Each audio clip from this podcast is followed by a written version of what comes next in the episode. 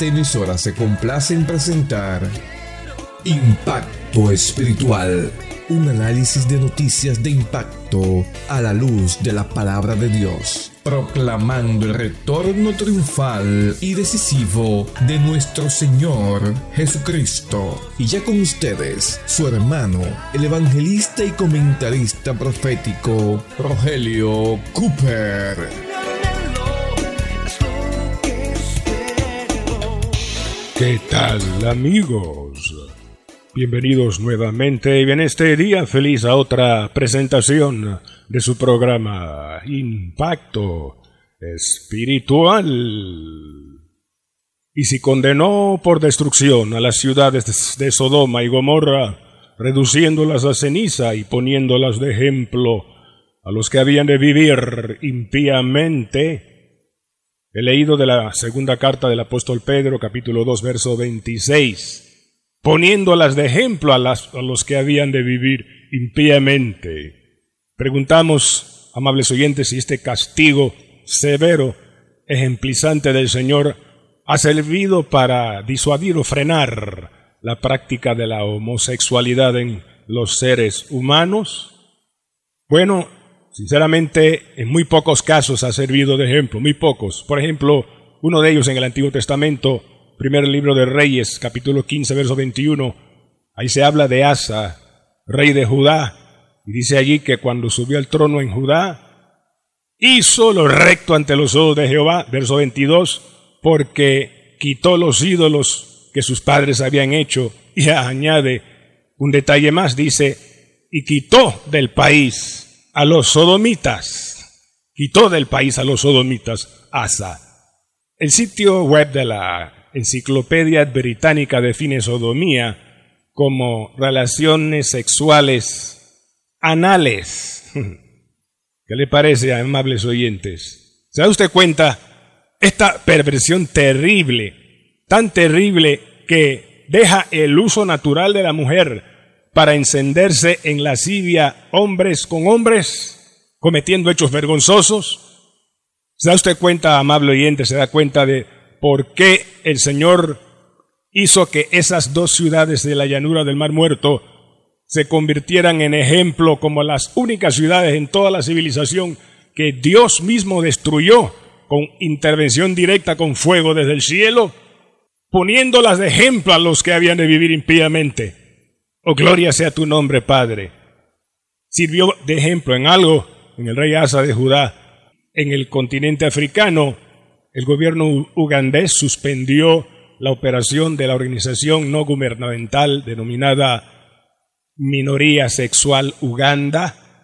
Esta ONG por varios años había operado allí promoviendo el estilo de vida homosexual. El gobierno lo toleró por un tiempo, pero luego dijo que era eh, legal, era, no, dijo que era ilegal, ilegal, y lo prohibió y lo suspendió. Bendito sea el Señor. Uganda es uno de los pocos países del mundo que ha prohibido la práctica homosexual. Ojalá más naciones en la tierra lo hicieran.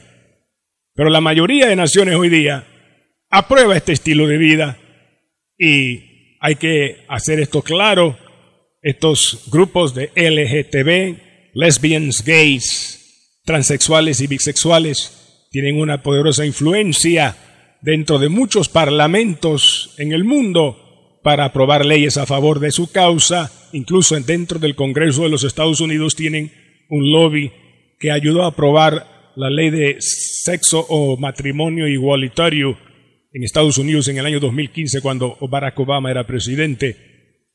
Estas personas tienen influencia fuerte en los gobiernos del mundo, ocupando lugares estratégicos, incluso en las Naciones Unidas, con la llamada Agenda 2030, que busca que para entonces, en el año 2030, todos los textos, textos escolares de los niños tengan allí enseñanza subliminal y hasta a veces explícita de un estilo de vida o sexualidad alternativa contraria a la palabra de Dios. Y hermanos, hay que orar contra eso en el nombre del Señor.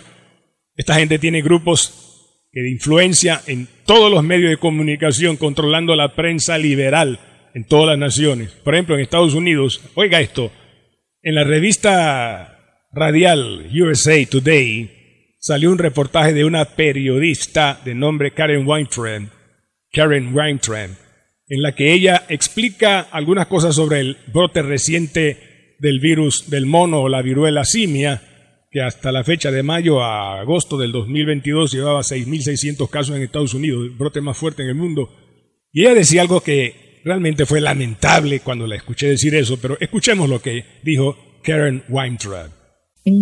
The, the outbreak so far has been contained primarily to men who have sex with men.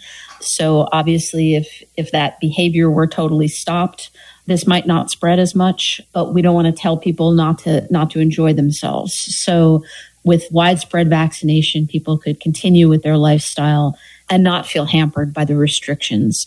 Uh, unfortunately, there are not enough vaccines to do that at this point.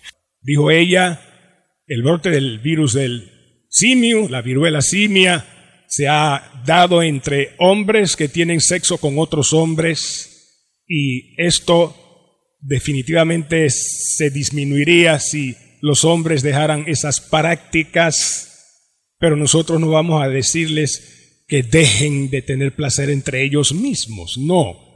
Obviamente la vacuna ayudaría a que siguieran practicando esas cosas sin restricciones. Lamentablemente no hay suficientes vacunas, decía Karen Weintraub. ¡Qué barbaridad! En otras palabras, esta periodista liberal, amables oyentes, está diciendo que si hubieran más vacunas, estas personas podrían continuar con su sinvergüenzura.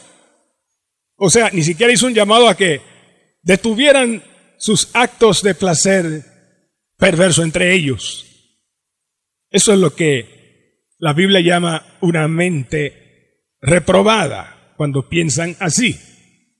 Y eso es claramente lo que leemos en Romanos capítulo 1. Dice que por cuanto ellos no tuvieron o tomaron en cuenta a Dios, Dios los entregó a una mente, subraye mente, reprobada para hacer cosas que no convienen. Mente reprobada. ¿Qué es una mente reprobada? Bueno, es una mente que ya no ve lo malo como malo, sino que lo ve como bueno. Una mente que el Espíritu Santo ha luchado para convencerle de pecado, justicia y juicio, pero ha resistido el Espíritu Santo una y otra vez. Y el Espíritu Santo como un caballero no insiste más y se retira. Y a esa persona no se puede arrepentir. Sin Espíritu Santo no hay arrepentimiento. Y lamentablemente estas personas están marcadas para el infierno. Óigalo bien, es duro, pero es así. Los entregó Dios a una mente reprobada, a casi todos ellos. Dije casi todos ellos, pero no a todos ellos, porque alabado sea Dios. Mire, hermano y amigo, Dios no le ha permitido al diablo pervertir y engañar a la humanidad todo al punto de que algunos no puedan salvarse. Gloria sea su nombre. Mire lo que dice Génesis 6, 12. Dice ahí que poco antes del diluvio, y miró Dios la tierra, y aquí que estaba corrompida, porque toda carne había corrompido su camino sobre la tierra, toda carne, toda, toda. Es que el diablo calculó, mire, él recordó la promesa que Dios hizo a nuestros primeros padres, Adán y Eva, en el Edén, después que pecaron. El Señor prometió en Génesis 3.15, Génesis 3.15, levantar un redentor de la simiente de la mujer. Y el diablo pensó, que si corrompía toda la raza humana, bueno, Dios como es santo y justo, tendría que castigarla toda y destruir a toda la raza humana y así no vendría la simiente de la mujer para redimir a la humanidad.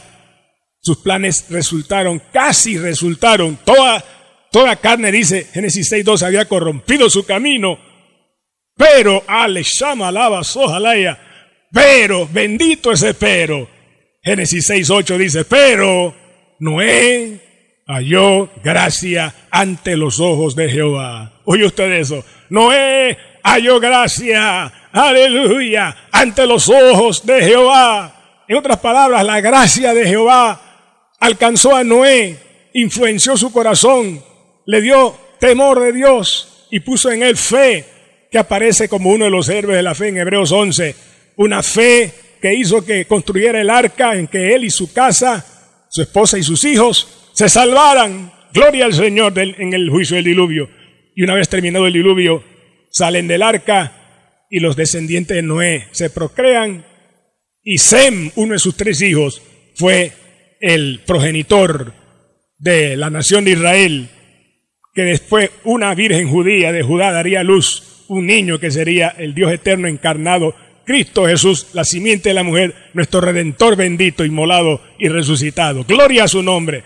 Aleluya. Pero lo hizo posible la gracia de Dios. No halló gracia. Aleluya. Y la gracia es lo que hace posible que los pecadores, no importa cuán malos sean o seamos, podamos ser salvos. Oiga eso, es la gracia, el favor inmerecido de Dios que tiene como fundamento el amor que nos atrae al Señor. ¿Qué dijo Jesús, el Señor, Juan capítulo 12, verso 32? Mas yo, si fuere levantado de la tierra, a todos atraeré a mí mismo. Mira este cuadro. Cristo coronado de espinas, desangrando sus sienes con el rostro desfigurado por los puñetazos que le dieron, la espalda destrozada por los latigazos que le dieron. Los soldados romanos lo llevan al monte de la calavera y cuando lo llevan allá arriba, al Gólgota, ¿qué, ¿qué sucede? Acuestan a Jesús sobre un madero, un soldado agarra un mazo y perfora sus muñecas con clavos horribles y otro soldado agarró otro mazo y perforó sus pies con otros clavos horribles y luego levantaron a Jesús en medio de dos malhechores crucificados. ¿Cómo pudo Jesús soportar tanto castigo cuando llevó incontables pecados, millones y millones de pecados de pecadores, él solo, sufriendo ese tormento? Jamás entenderemos cuánto él sufrió, ni en la eternidad cuando estemos ahí, hermanos. Lo que sí sabemos es que detrás de ese sufrimiento que hizo que Jesús no se bajara de la cruz, estuvo su amor Oh amor eterno, pensando en ti amigo y pensando en mí, se quedó ahí hasta pagar el precio total. Es el amor que atrae, el amor que nos atrae a Él. Y es el amor, es el fundamento de la gracia que salva, de la gracia que es descrita en Romanos 5:20, donde el apóstol Pablo dice, mas cuando abundó el pecado, sobreabundó la gracia. Aleluya. Oiga eso, qué lindo. Mas cuando abundó el pecado, sobreabundó la gracia. Ese es el testimonio de un joven llamado Cristian. Cristian fue liberado de una vida de drogadicción, de alcoholismo, pero también de homosexualismo.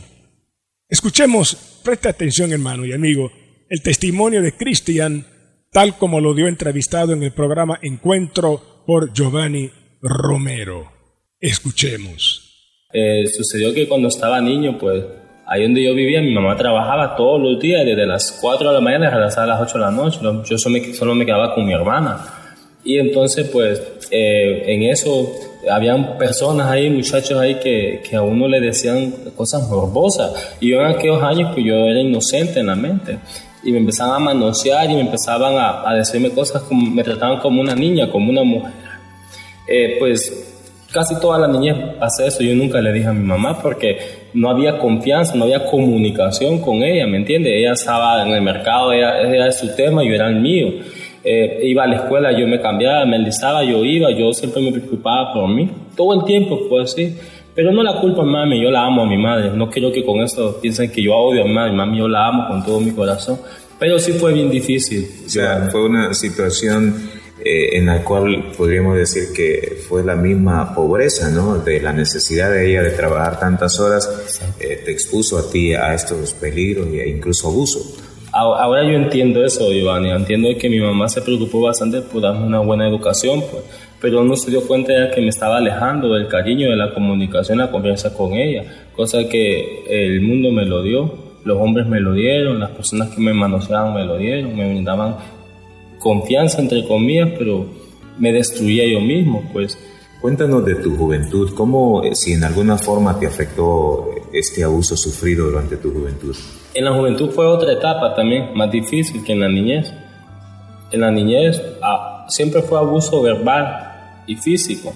Lo más doloroso fue lo siguiente, que me quedé callado durante hasta los 19 años, 19 años fue cuando yo hablé esto.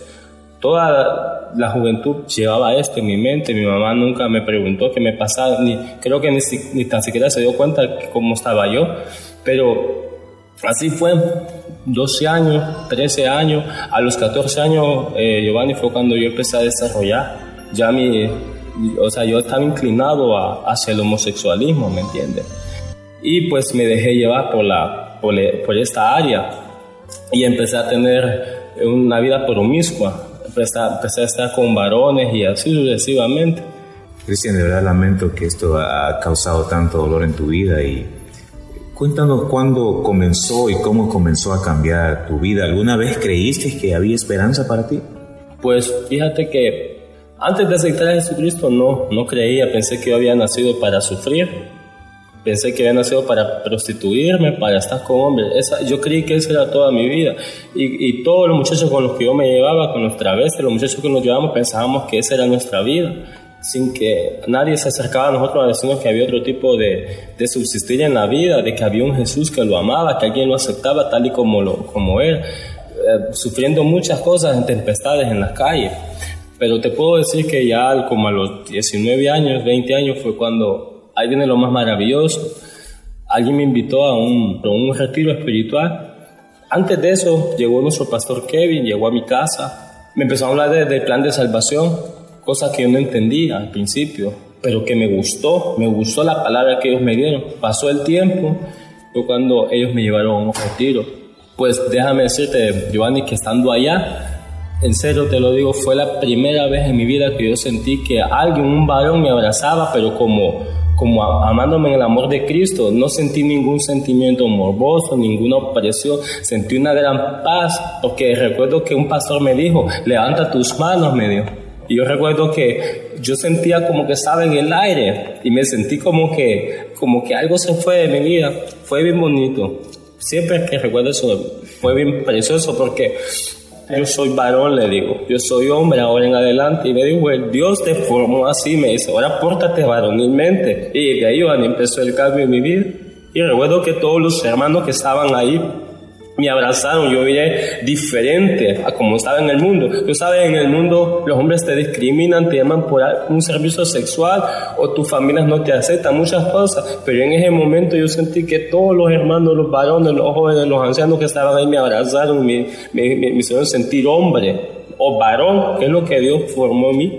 Y después de ahí fue, pues, empecé a cambiar, eso fue un viernes, fue con una alegría que nunca la había experimentado, ¿me entiendes? Y fue poco a poco que empecé a ser libre. Y recuerdo que, que cuando empezó la fiesta, y empezó a decir la canción, libre, yo soy libre. Déjame decir, Giovanni, que fue algo sobrenatural, porque vi un resplandor, un resplandor tan grande y me, yo miraba que las dos manos me sostenían siempre hacia arriba. Y me decía el Señor, de modo que si alguno está en, Cristo, nueva criatura es. Me decía, las cosas viejas pasaron, aquí todas son hechas nuevas.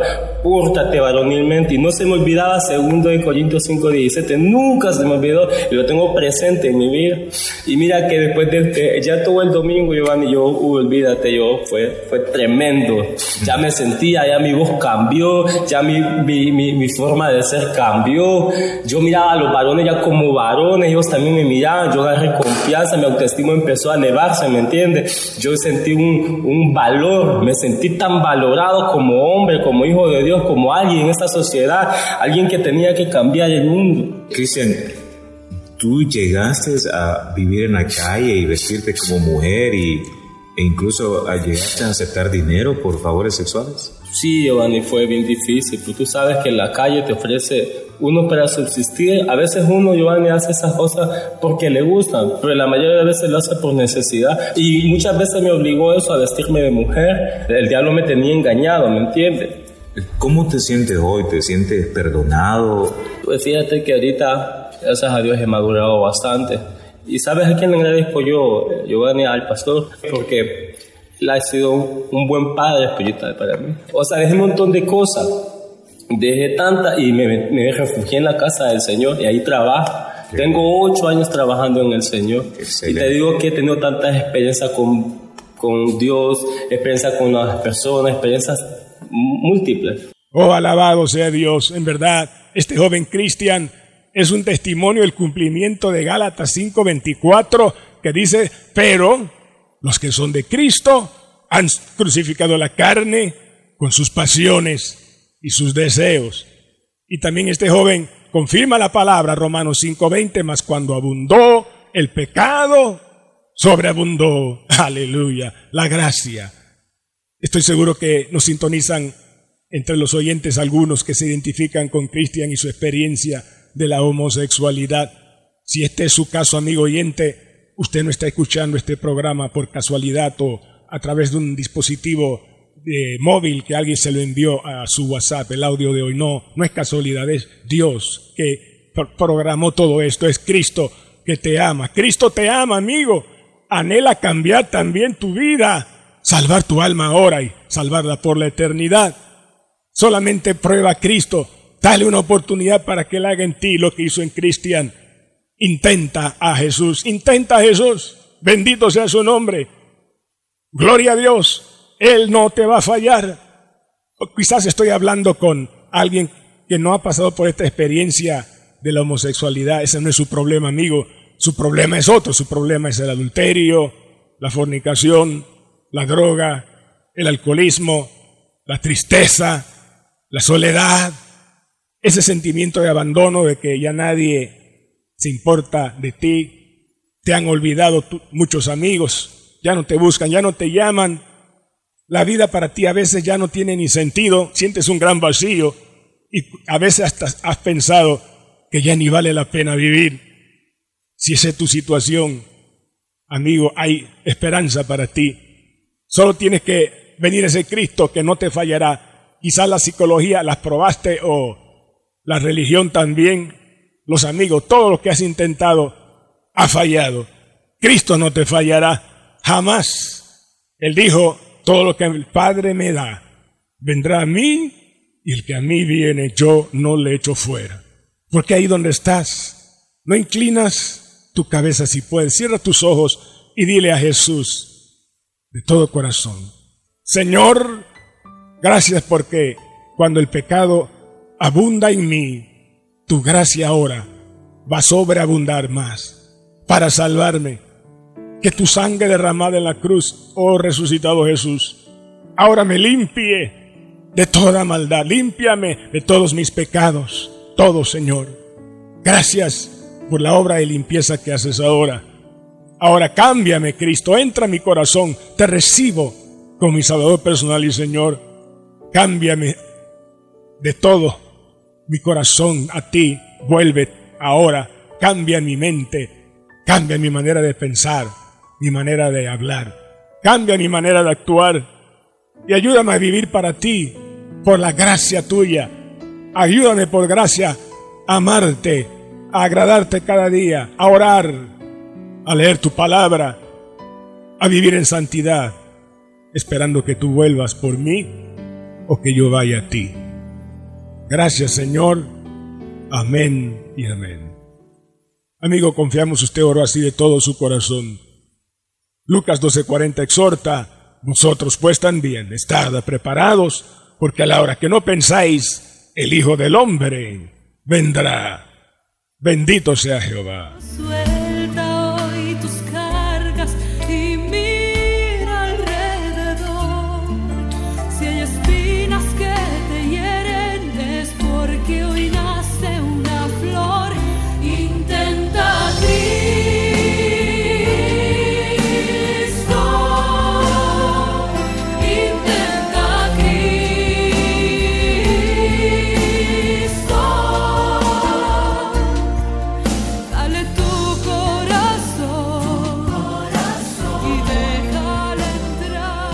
Bien amigos y hermanos, definitivamente estos son tiempos finales, señales se cumplen, Cristo pronto vuelve por su pueblo, gloria al Cordero.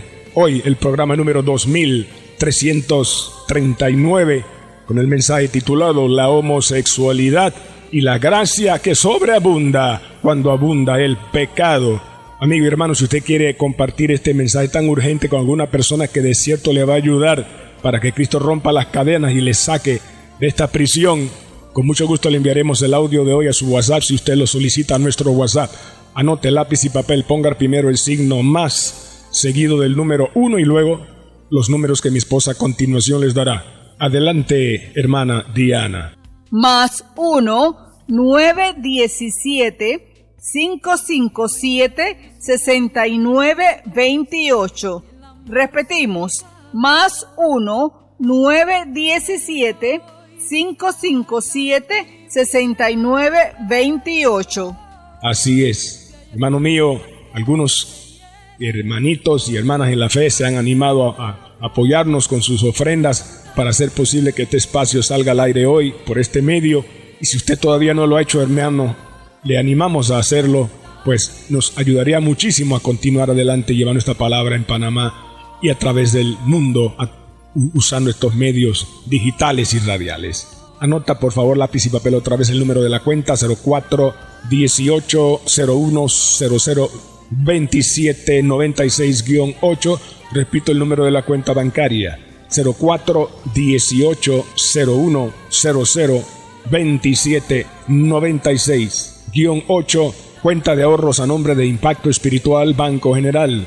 Las librerías CLC en Vía España o Albrook Mall debajo de la pista de bolos o en los pueblos 2000 frente al tránsito también recibirán tu urgente ofrenda para impacto espiritual. Si usted desea más información, entra a nuestra página en internet a la www.impactoespiritual.net. Haga clic donde dice donar y ahí aparecerá más información, incluso el YAPI. Y al solicitar el audio de hoy, recuerda el título del mensaje: La homosexualidad y la gracia que sobreabunda cuando abunda el pecado con todo lo que usted oyó y el testimonio del joven Cristian. Bendito sea el Señor. Llámanos si deseas oración por una petición muy urgente y personal. Con mucho gusto te atenderé. Marca el siguiente número de una vez aquí en Panamá. Puede llamarnos al 277-5352. Repetimos, 277-5352 será para nosotros un placer ministrarle y orar por sus necesidades. A nombre del hermano Cooper, su comentarista profético, nos despedimos hasta la próxima semana en esta misma estación y hora cuando presentaremos otro impacto espiritual. Un mensaje diferente anunciando la segunda venida del Hijo del Hombre.